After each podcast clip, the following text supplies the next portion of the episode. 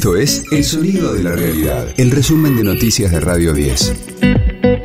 Hoy es lunes 27 de noviembre, mi nombre es Karina Sinali y este es el resumen de noticias de Radio 10, El Sonido de la Realidad. Javier Milei ya viaja rumbo a los Estados Unidos. El presidente electo se encontrará con una agenda apretada y comitiva reducida. Tiene previsto estar en Nueva York y Washington y lo acompañarán Nicolás Pose y Luis Toto Caputo. El objetivo es mantener encuentros con la administración de Biden y avanzar en la nueva hoja de ruta de relaciones bilaterales. El presidente electo adelantó que enviará el 11 de diciembre un paquete de medidas al Congreso para reformar el Estado Nacional y que convocará a sesiones extraordinarias. El día 11 entra un paquete enorme de leyes con toda la reforma del Estado y un montón de leyes asociadas a ello. Por lo tanto, no es que nosotros vamos a esperar a, marzo, no, no, que vengan las ordinarias, no. Vamos a llamar a sesiones extraordinarias y vamos a, a tratar todos estos temas porque es urgente, urgente. No podemos esperar hasta marzo. ¿Sabes por qué? Porque en marzo empieza a caer la demanda de dinero. Por lo tanto, más vale que los problemas del Banco Central los resolvamos cuanto antes y no solo eso, sino que además empecemos a resolver la cuestión fiscal para que no solo frenar con la emisión contra déficit fiscal, sino también para que, como la inflación está tomando curso, limpiar el sobrante de dinero por suba del PBI nominal.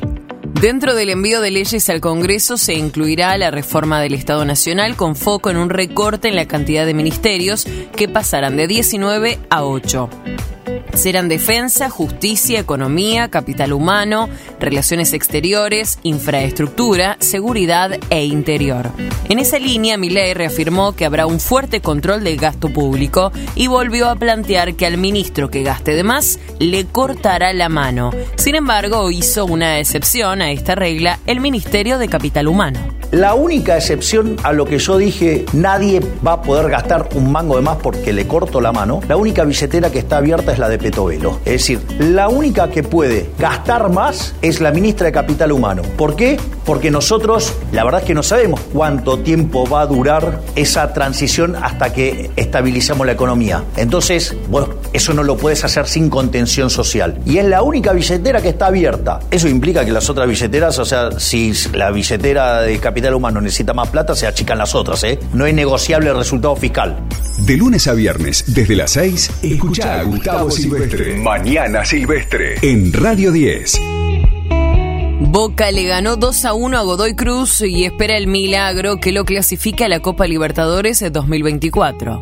Miguel Merentiel y Nicolás Figal hicieron los goles del triunfo, mientras que Hernán López Muñoz había marcado el empate transitorio. Por su parte, River empató 0 a 0 con Instituto y selló la clasificación a los cuartos de final de la Copa de la Liga Profesional. Radio 10, el sonido de la realidad. Stray Kids es el nuevo fenómeno del K-pop.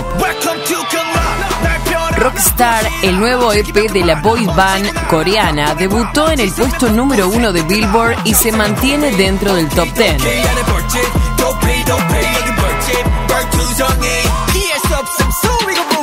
Es el primer artista del género en conseguirlo e igualó a Alicia Keys en lograr que sus primeras cuatro entradas debuten en la cima. En apenas dos semanas, el video de su single más reciente, La La La La La, ya tiene 53 millones de visualizaciones.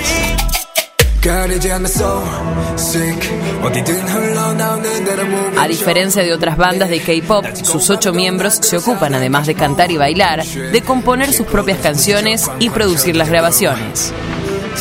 Podrían llegar a Argentina en el primer trimestre del año que viene en su primera gira latinoamericana.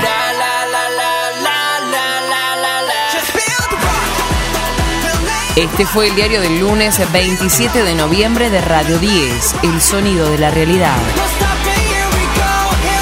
El resumen de noticias de Radio 10. Seguimos en redes y descarga nuestra app.